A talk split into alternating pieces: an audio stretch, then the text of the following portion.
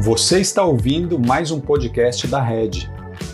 Você pode acompanhar as nossas mensagens por aqui para ouvir quando e onde quiser. Quer ficar por dentro do que está acontecendo na nossa igreja?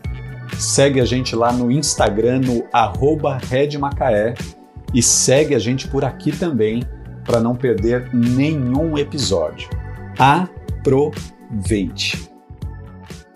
Agora, eu imagino que você já tenha entendido que quando nós estamos falando sobre o fim da família, o fim não diz respeito ao momento em que a família vai acabar, ou se ela vai acabar, ou quando ela vai acabar. O fim não tem a ver com término, mas o fim tem a ver com sinônimo de propósito, do porquê Deus criou a família, por que Deus instituiu a família, por que famílias existem, por que a sua família existe.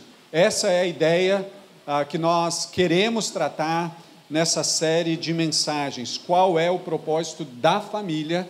Qual é o propósito da sua família? Da sua família que está aqui, da sua família que está em casa, que está nos acompanhando. Qual é o propósito da família? Por que a sua família existe? Por que a sua família existe? Nós começamos a nossa jornada na semana passada olhando para Deuteronômio, capítulo 6, verso 4. Deuteronômio, capítulo 6, verso 4. E o texto bíblico em Deuteronômio, capítulo 6, verso 4, diz assim: Ouça, ó Israel, o Senhor nosso Deus, o Senhor é único. Deuteronômio, capítulo 6, verso 4. Ouça, ó Israel, ouça o nosso Deus, o nosso Deus é único. Na semana passada, nós vimos, ao olhar para esse texto, que uma das responsabilidades, um dos propósitos da nossa família, é percebermos que Deus, sendo único, a sua unicidade, a sua singularidade, impacta diretamente na maneira como nós criamos os nossos filhos. A singularidade de Deus, a unicidade de Deus, impacta diretamente na construção dos nossos valores em como nós ah, ajuntamos um conjunto grande de valores que vão nortear a nossa caminhada com Deus e a nossa caminhada com a nossa família, com cônjuge, com filhos, com pais, com irmãos, com amigos. A singularidade de Deus nos ajuda diretamente a criarmos os nossos filhos, a singularidade de Deus, a unicidade de Deus, ajuda diretamente na constituição de valores. Portanto, na semana passada, olhando para Deuteronômio capítulo 6, verso 4, o que nós aprendemos é que nós devemos ensinar os nossos filhos a ouvir. Ouvir que Deus é único, Deus é um só e a singularidade de Deus afeta todos os nossos relacionamentos familiares. Agora, hoje, nós vamos andar um pouquinho mais. Nosso texto de hoje é Deuteronômio capítulo 6, verso 5. Deuteronômio, capítulo 6, verso 5, e o texto bíblico diz assim: Ame o Senhor seu Deus. Ame o Senhor seu Deus de todo o seu coração, de toda a sua alma e de toda a sua força. Deuteronômio, capítulo 6, verso 5. Ame o Senhor seu Deus. Conseguimos falar essa parte juntos?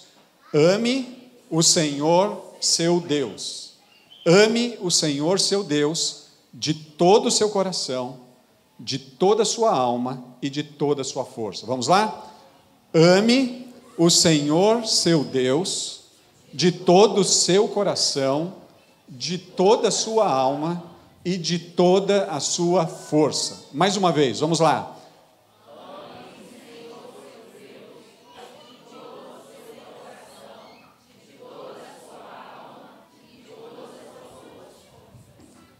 Só os homens agora, vamos lá?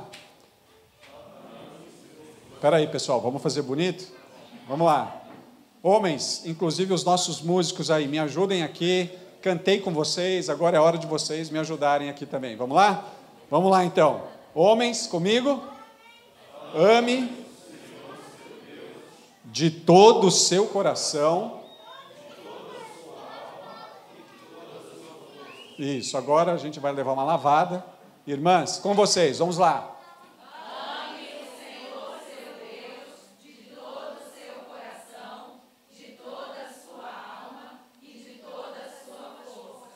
Muito bem. Olhem para a ordem de Deus. Deus pedindo para que a gente o ame. A grande questão quando a gente olha para Deuteronômio, capítulo 6, verso 5 é: como é que a gente ama a Deus? Como nós amamos a Deus?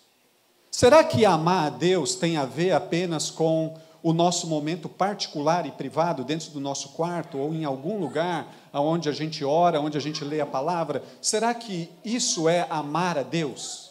Será que só isso é amar a Deus? Será que amar a Deus tem a ver com o momento tão especial que a gente teve aqui, louvando, cantando e adorando a Deus? Com músicas que refletem o caráter de Deus? Será que amar a Deus tem a ver apenas com um relacionamento vertical, onde eu olho para Deus, aonde eu tenho a percepção de que Deus está olhando para mim e diante disso eu estabeleço um relacionamento com Ele. Ele está ordenando para o seu povo, está ordenando para mim e para você, está ordenando para nós como igreja que nós o amemos de todo o coração, com toda a nossa alma e de toda a nossa força. E como é que a gente faz isso? Como que nós amamos a Deus? quais são as implicações e os desdobramentos de amarmos a Deus. Às vezes esse conceito parece ser simplesmente subjetivo. Ah, eu amo a Deus, mas como? Como é que você ama a Deus? Será que amar a Deus diz respeito apenas a um relacionamento vertical com Ele? Acreditem, queridos, amar a Deus tem a ver com muito mais do que estabelecermos um relacionamento vertical com Ele. Amar a Deus tem muita coisa além de estarmos no segredo do nosso quarto ou de estarmos em um culto cantando louvores a Deus. Amar a Deus tem a ver com muito mais do que adorarmos a Ele ou louvarmos o nome dEle. Eu queria que a gente olhasse para esse texto de Moisés, em Deuteronômio capítulo 6, 5, com a ajuda da lanterna de João, de João, o evangelista. Lá em 1 João, na primeira carta que ele escreve, 1 João capítulo 4, verso 20, o texto bíblico diz assim, 1 João 4, verso 20: Se alguém afirma, amo a Deus, mas odeia seu irmão, é mentiroso. Pois se não amamos nosso irmão a quem vemos, como amaremos a Deus a quem não vemos? Olha o que, que João, João está pegando a, o holofote dele e colocando em Deuteronômio capítulo 6, verso 5. Como nós amamos a Deus? De todo o coração, de toda a alma e de toda a força. O que isso significa? João diz assim: amar a Deus tem a ver com amar as pessoas e não tem como fugir disso. E ele diz então: se você não ama a pessoa que está ao seu lado, se você não ama seus filhos, Filho, se você não ama seu pai. Marido, se você não ama sua esposa. Esposa, se você não ama o seu marido. Uh, vizinho, se você não ama o seu vizinho, você não está amando a Deus. Qual é a lógica disso? Se você não ama alguém que você vê com seus próprios olhos, você não consegue amar a quem você não vê. Deus é real. O apóstolo Paulo vai ensinar isso para Timóteo. Deus é real. No entanto, ele é invisível. Ele é uma pessoa, mas uma pessoa que os nossos olhos não podem captar. Se você não ama quem você vê, você não ama a quem você não vê. Portanto, amar a Deus está intimamente ligado com a ideia de amar pessoas, com a ordem e o mandamento de amar pessoas. Ame o Senhor seu Deus de todo o seu coração, de toda a sua alma, com toda a sua força. João ele coloca uma grande luz em Deuteronômio capítulo 5. O que João está fazendo ao olhar para Deuteronômio capítulo 5 é um grande diferencial para nós. E o Senhor Jesus, ele vai amarrar tanto Deuteronômio capítulo 5, tanto Deuteronômio capítulo 6, verso 5, com 1 João capítulo 4, verso 20. Nós olhamos para esse texto na semana passada a partir do que o Senhor Jesus diz lá em Mateus capítulo 27, do verso. Estou errando os textos aqui hoje, né? em Mateus capítulo 22, de 37 a 39. O Senhor Jesus foi indagado sobre qual era o maior e o mais importante mandamento, e o Senhor responde assim: Ame o Senhor seu Deus de todo o seu coração, de toda a sua alma e de toda a sua mente. Jesus olha para Deuteronômio capítulo 6, verso 5, para dar resposta àquele mestre da lei que estava interrogando Jesus. Este é o primeiro e maior mandamento. O segundo, igualmente importante, é ame o seu próximo como a si mesmo. Toda lei e todas as exigências dos profetas se baseiam nesses dois mandamentos. Não tem como a gente fugir. Amar a Deus está diretamente ligado com amar pessoas. Amar a Deus está diretamente ligado com amar pessoas. Não tem como a gente fugir desse negócio. Sendo assim, gente, atenção. A nossa casa, a nossa casa deveria ser um centro de degustação do amor. As pessoas deveriam desejar chegar na nossa casa para degustar o amor que tem entre as pessoas que vivem naquela casa. A nossa casa deveria ser uma espécie de laboratório do amor, onde as pessoas pudessem chegar na nossa casa e experienciar o amor entre as pessoas que estão dentro daquela casa. A nossa casa deveria ser um centro de experiências para quem está sofrendo para pessoas que são abusadas, são abandonadas, são largadas. As pessoas deveriam vir até nossa casa, entrando na nossa casa, então elas deveriam ficar impactadas, porque o amor está correndo por todo lugar dentro da nossa casa. O marido ama a esposa, a esposa ama o marido, os pais amam os filhos, os filhos amam os pais, todas aquelas pessoas se preocupam com quem chegou ali. Você já foi numa casa dessa? Aonde você chega lá e você não quer mais sair de lá, porque é tão gostoso ver como aquelas pessoas se relacionam, como os pais cuidam dos filhos, como os filhos ah, interagem com os pais. Tem casas assim que a gente chega e a gente nunca mais quer sair dela. E a gente não quer sair dela porque é prazeroso ver o amor correndo por cada lugar da casa. Só que talvez alguns de vocês estejam pensando assim: isso não existe, Denis. Isso não é realidade. Eu não quero ser tão pessimista, mas infelizmente crentes se amam pouco. Crentes não se amam com profundidade. E aí se torna raro a gente encontrar casas onde o amor corre sem parar. Se essa é a má notícia, tem uma boa notícia também. E a boa notícia é: as coisas não precisam continuar sendo assim. Tem como transformar a nossa casa nesse laboratório onde o amor pode ser experienciado. Tem como transformar a nossa casa nesse centro de degustação do amor. Mas só que para fazer isso a gente tem que a gente tem que abrir mão de alguns enganos a respeito do amor. Você já deve ter prestado atenção que a palavra amor é uma palavra muito desgastada, né? A gente ama tudo, a gente ama todos, a gente ama cachorro, gato, galinha, como a gente viu na semana passada. A gente ama a gente ama picanha, mas para comê-la a gente tem que matar o boi. A gente ama camarão, mas para comer camarão a gente tem que matar ele. Amor é uma palavra muito desgastada.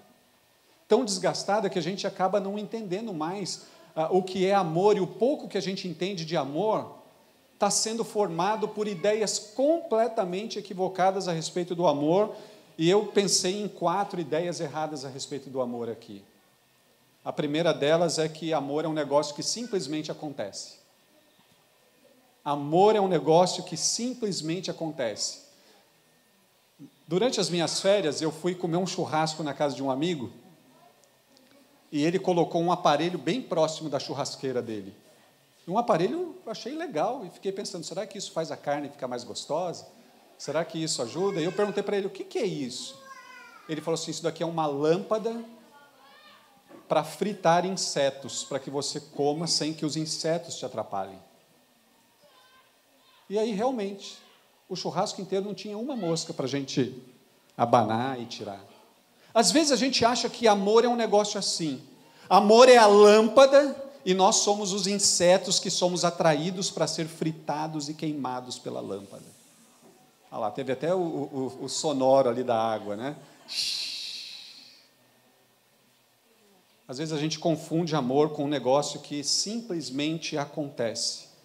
E muitas vezes a gente chega com um argumento assim, mas nós não escolhemos quem a gente ama, nós não escolhemos por quem nós nos apaixonamos. Você deve escolher por quem você se apaixona. Você deve escolher quem você vai amar. Não se apaixone por alguém que te trata mal, por alguém que é indiferente a você. Não se apaixone para alguém que só quer usar você. Amor não é lâmpada de atrair insetos. Amor não é um negócio que simplesmente acontece. Portanto, os namorados que estão aqui, ou quem pretende namorar, se o seu namorado te trata mal, moça, vaza. É o melhor que você pode fazer pelo futuro dos seus filhos ou pelos seus futuros filhos. Rapaz, se você está namorando e a sua namorada hoje não dá a mínima para você, para de namorar agora. Amor não é algo que simplesmente acontece. Amor é algo que tem a ver com a nossa capacidade de escolher e de decidir. Mas muitas vezes a gente está equivocado a respeito do amor. Número dois, a gente confunde amor como algo que acontece no cinema. Ou seja, tem dois protagonistas lindos e cheirosos que nunca se viram na vida, um passa pelo outro e de repente se apaixonaram. Começaram a se amar simplesmente se cruzando ali. Amor não é isso. Amor não tem nada a ver com isso. Amor não é aquilo que a Netflix apresenta, ou a Amazon, a Disney, ou. Não, amor não é isso. Algumas séries têm apresentado para nós que amor é um negócio muito louco. Dois protagonistas casados se cruzam e, mesmo sendo casados, se apaixonam por pessoas que não são os seus cônjuges. Isso não é amor, isso não é paixão. Amor não é algo que acontece no cinema. Isso está errado. Isso está completamente errado. Muitas vezes, as séries, os filmes, a Netflix, seja lá a novela, seja que for, apresenta só o final feliz do negócio, mas não apresenta o quanto custa para o marido traído, para a esposa traída. Os filmes, as novelas, aquilo que está formando a nossa concepção a respeito de amor, não demonstra a desgraça que uma traição e uma separação gera na vida de filhos. Isso não é amor. Em terceiro lugar, amor é algo incontrolável. Amor é algo tão incontrolável que ele chega rápido e vai embora rápido. Na cerimônia de casamento, nós ouvimos: Vou te amar por toda a minha vida. E no último aconselhamento pastoral que nós ouvimos é: não amo mais. Amor não é isso. Amor não é algo que chega imediatamente e vai embora imediatamente. Amor não é algo incontrolável, gente. Isso é qualquer coisa, mas não é amor. Muitas vezes, nessa ideia de concepções a respeito de amor, a gente se depara também com a concepção errada de que amor tem a ver com sensualidade. E entendam bem essa palavra: sensualidade é aquilo que tem a ver com os órgãos do sentido. Se eu sentir alguma coisa, é porque eu amo. Isso não é amor, gente. Pior ainda que muitas vezes o amor é confundido como sinônimo de sexo. E uma vez que o amor é confundido como sexo, se o sexo é o objetivo do amor, assim que ele ocorrer, ele acaba. Às vezes nós acreditamos que amor tem a ver com a história do cupido, que lança a flecha. Sabem o que é o cupido, né? Um anjinho, criança, rosadinho, gordinho, que tem uma flecha. Ele lança a flecha e a flecha acerta a pessoa. E aí tem todo um processo. Quando a gente entende que amor é sinônimo de sexo ou tem a ver com sensualidade, até o cupido é massacrado, porque não tem mais processo. O objetivo é só o sexo. Então, se a gente quer fazer da nossa casa um laboratório do amor, se a gente quer fazer da nossa casa um centro de degustação do amor, nós precisamos abandonar as, er as ideias erradas, as concepções erradas a respeito de, de amor. Em tudo isso que eu estou falando para vocês, tem vários problemas. Mas eu quero destacar pelo menos um aqui. Se amor é apenas aquilo que tem a ver com relacionamento conjugal, como é que a gente ama os nossos filhos? Se amor é algo que só tem a ver com sensualidade, com negócio passageiro, que chega e não fica, com um negócio incontrolável, com uma atração lâmpada e inseto, como é que a gente ama nossos amigos? Como é que nós amamos o próprio Deus? Se a nossa concepção de amor é errada, a gente não ama a Deus. Nós precisamos abandonar essa concepção errada. Amor, gente. Pessoal, atenção agora. Amor tem que ser algo muito maior do que isso que eu acabei de falar. Amor tem que ser algo maior e muito melhor do que o que eu acabei de falar aqui. E pelo menos para três grupos. E atenção para os grupos que, a hora que eu estava pensando sobre isso, eu acho que todos nós nos encaixamos nisso. O amor tem que ser maior e melhor do que as concepções erradas a respeito de amor. Para pelo menos, para o bem de pelo menos três grupos. Grupo número um: mulheres jovens e homens fortes que estão envelhecendo. Um dia a beleza, a sua beleza, irmã, e a sua vigorosidade, irmão, a sua força, vai acabar. Então, quer saber? Amor tem que ser algo que resista ao tempo. Porque se ele não resistir ao tempo, irmã, a hora que você envelhecer, seu marido vai embora. E se você começar a pensar nisso agora, você vai viver uma vida amarga Fortões. O dia que você não tiver tanta força e você achar que a sua esposa só ama os seus músculos, você vai ficar em crise. Por isso que eu sou assim. Sem músculo nenhum. Amor tem que ser algo que resista ao tempo. O segundo grupo que eu estou pensando aqui é o grupo de maridos que experimentam a fase do desemprego e da enfermidade. Maridos que estão passando por uma situação de desemprego tendem a questionar se a sua esposa e se os seus filhos continuam o admirando. Sendo assim, queridos, amor tem que ser algo que resiste às circunstâncias duras da vida, às durezas da nossa vida, seja o desemprego, seja a enfermidade ou seja qualquer outra coisa. Se o amor é algo que só está ligado com capacidade a hora que a capacidade estiver limitada, ou que ela esgotar, ou que as oportunidades cessarem, acaba o relacionamento.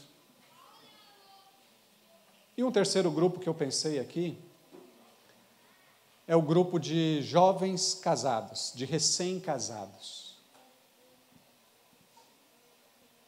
Não sei se tem muitos jovens, eu não estou vendo aqui, né? Eu queria apresentar pelo menos um casal hoje aqui. Ah, tem um monte. Agora apareceram aí os recém-casados. Entendi, entendi.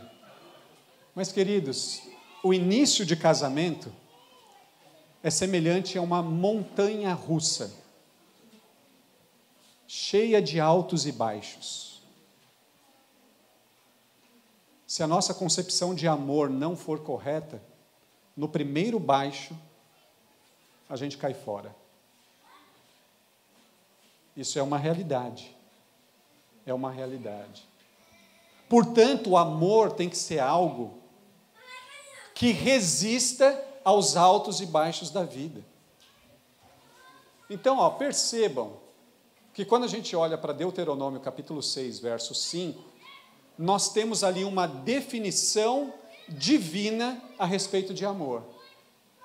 E essa definição, ela é bela, ela é poderosa, ela é completamente aplicável. Nós lemos, nós repetimos o texto, mas talvez você não tenha prestado atenção que nós nos deparamos com uma definição divina a respeito do amor.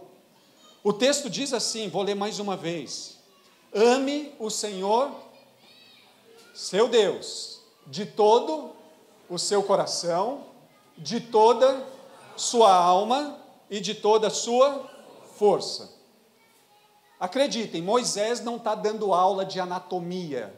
Moisés não está dando aula de em quantas partes um homem é dividido. Se ele é dividido em uma parte, duas partes, três partes, quatro partes. Não é essa a proposta de Moisés.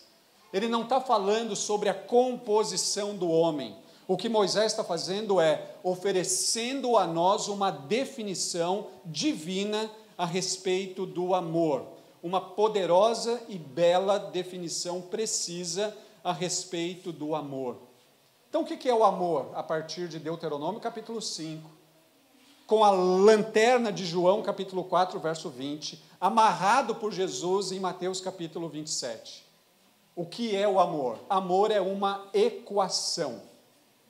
Conseguem guardar isso? Amor é uma equação. A soma de amor mais alma, mais força. A soma de amor, desculpa, a soma de coração, mais alma, mais força é igual a amor.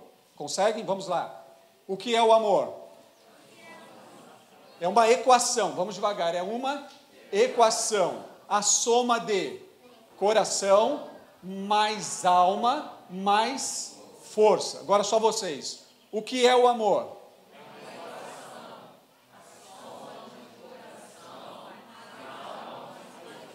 Isso. Amor é isso. Amor é uma equação. A soma de coração mais alma mais força. Mas a gente precisa entender bem essas coisas. O que, que é coração? Coração não é aquele negocinho que a gente fica fazendo, né? Coração, em Deuteronômio capítulo 6, verso 5, é a sede das nossas vontades, a nossa capacidade de decidir, a nossa capacidade de escolher. O texto bíblico está ilustrando essa capacidade de decisão com a imagem de coração. Portanto, coração é igual a escolha, vontade, decisão. Você já sabe agora o que é coração? É capacidade de decidir, é capacidade de escolher. Isso é coração. O que é alma? Eu imagino que algumas pessoas, ah, alma é fácil, a alma é quando o meu santo bate com o santo da Kátia. Não é isso. Não, não, alma não é isso. Alma é outra coisa. Alma tem a ver com se a gente sintonizou. Não, alma não é isso. Alma, em Deuteronômio, capítulo 6, verso 5, tem a ver com afeto, com emoções tem a ver com frio na barriga, tem a ver com borboletas no estômago, tem a ver com arrepios no braço quando vê a pessoa amada. Vocês ainda sentem isso? Casados, obviamente. Ninguém? Nem você, Kátia, que está aí. Me ajuda, né? É isso que tem a ver com alma, gente, tem a ver com emoções tem a ver com afetos. E o que tem a ver com força? O que é força? Força tem a ver com ação. Então perceba que Deus está dizendo assim: ame a mim, me ame. Ame o Senhor seu Deus de toda a sua capacidade de decisão, decisão. Decida amar a Deus. Ame o Senhor agora, afetuosamente, com emoção. Ame o Senhor teu Deus em atos. Então o que é o amor? Amor, eu vou ler aqui para não cortar nada. Amor é um ato de vontade. Por favor, me ajudem a guardar isso. Amor é um ato de vontade. Vamos lá. Amor acompanhado de emoções. Então vamos lá. Amor é um ato de vontade acompanhado de emoções. Só vocês. Amor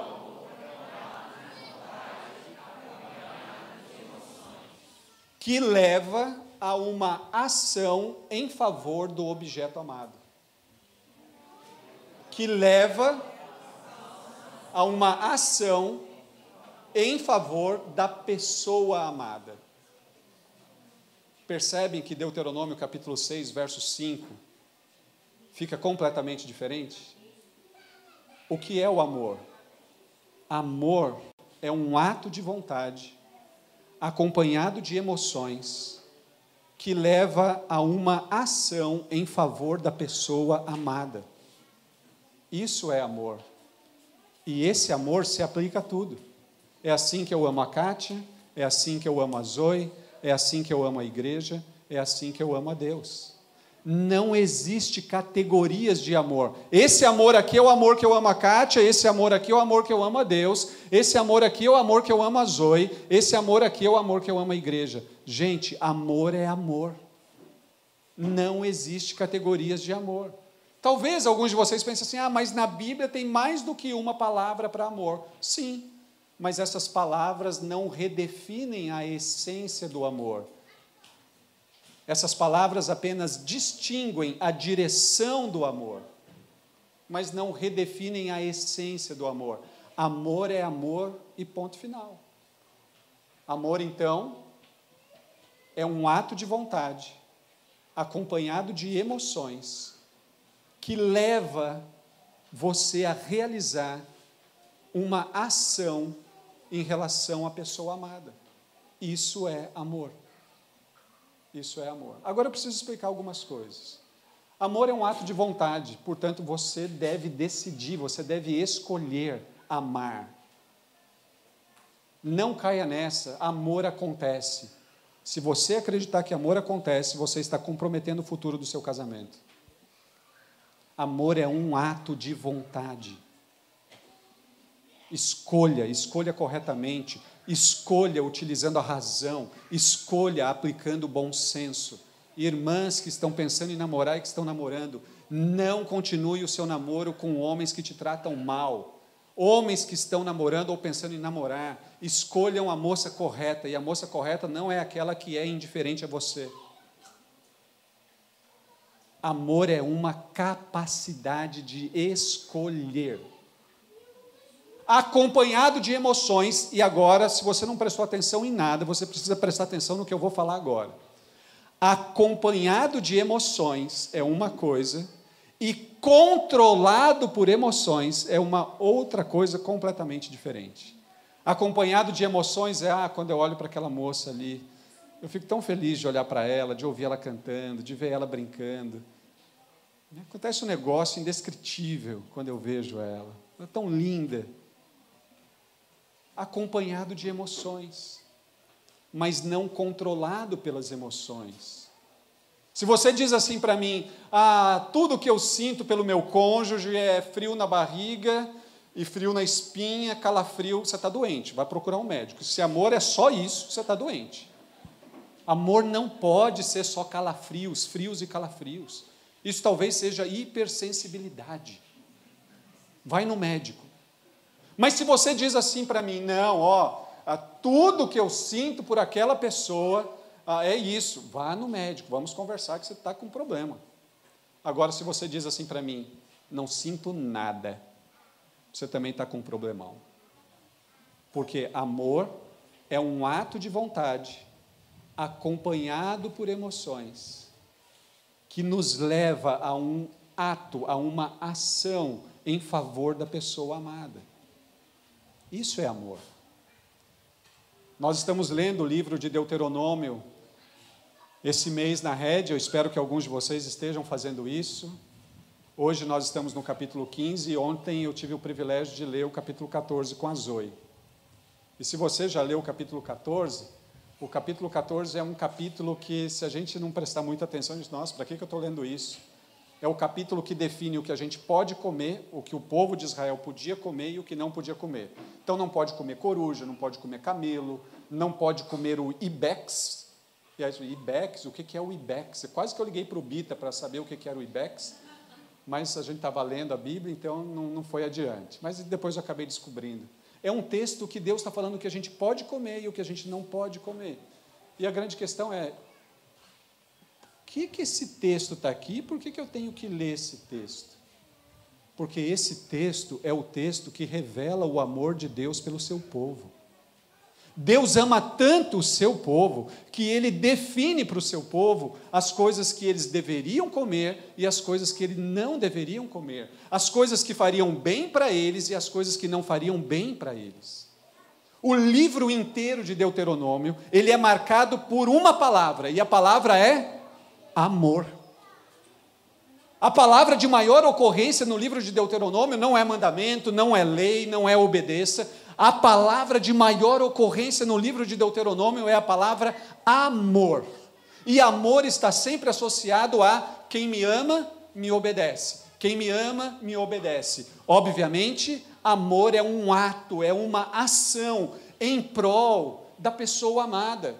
João, lá no capítulo 14 do Evangelho de João, ele vai colocar uma sequência muito interessante a partir do verso 21. Ele diz assim: Aqueles que aceitam meus mandamentos e obedecem os meus mandamentos, esses são aqueles que me amam. Não tem como dizer que a gente ama a Deus, mas a gente não obedece os mandamentos. Ele continua e ainda diz o seguinte: quem me ama faz o que eu ordeno. Isso é João, o Evangelho de João, capítulo 14, colocando luz em Deuteronômio, capítulo 6. O texto continua de João 14 e ele diz assim: quem não me ama não me obedece. Amor é um ato, é uma ação na direção da pessoa que a gente ama. Se a gente ama a Deus, nós amamos pessoas e obedecemos os mandamentos. Fora isso, você não ama nada. Amor é um ato de decisão acompanhado de emoções que nos leva a realizar uma ação em relação à pessoa que nós amamos. Queridos, amor, a partir da definição divina, é volitivo, capacidade de decidir, é transferível, eu aplico esse amor a todas as esferas da minha vida. E o amor, a partir da definição divina, ele é seguro na definição divina a respeito de amor, esse amor não é aquele que volta atrás. Amor, na definição divina, não é aquele que está perseguindo auge emocional. Amor, na perspectiva divina, ele não está em busca de algo maior e melhor. Por enquanto você me serve, mas quando você não mais me servir, eu procuro outra pessoa. Amor não tem a ver com isso. O amor, a partir da definição divina, tem a ver com não esperar nada em troca, caminhar um trecho maior, se sacrificar pelo outro. O amor da perspectiva divina vê o divórcio como uma praga e não como uma opção. O amor da perspectiva divina, ele se alegra. A gente está olhando para Deuteronômio capítulo 6 e nós encontramos Deus oferecendo para nós diversas respostas. Em todo momento, Deus está nos dando respostas. Deus, por meio de Jesus Cristo, providenciou para nós um amor que é capaz de suprir todas as nossas necessidades, todos os nossos desejos mais profundos. Jesus, o próprio Jesus, é o ato divino em nosso favor. Jesus é esse ato de amor em nosso favor. Nessa manhã, minha pergunta para você que está aqui, para você que está nos acompanhando de casa é: e aí? Você já aprendeu a amar? Agora é hora da, da, de fazer a biópsia, né? Que a gente aprendeu na semana passada. Você já aprendeu a amar? E aí, a sua família tem sido esse laboratório aonde o amor pode ser experienciado? Você já tem transformado a sua filha, a sua família nesse centro de degustação do amor? Sua família está como quando diz respeito ao amor? Sabe por que, que a sua família e a minha família existe? A nossa família existe para amarmos a Deus. Mas amar a Deus está intimamente ligado com amar pessoas de todo o nosso coração, com toda a nossa alma e com toda a nossa força. Eu decido amar, eu amo afetuosamente e eu tenho ações em relação às pessoas que eu amo. Como é que está a sua família em relação ao amor? Você precisa aprender a amar? Em Jesus nós temos o principal modelo disso. Porque Ele é aquele que se entregou por nós como ato de Deus em nosso favor.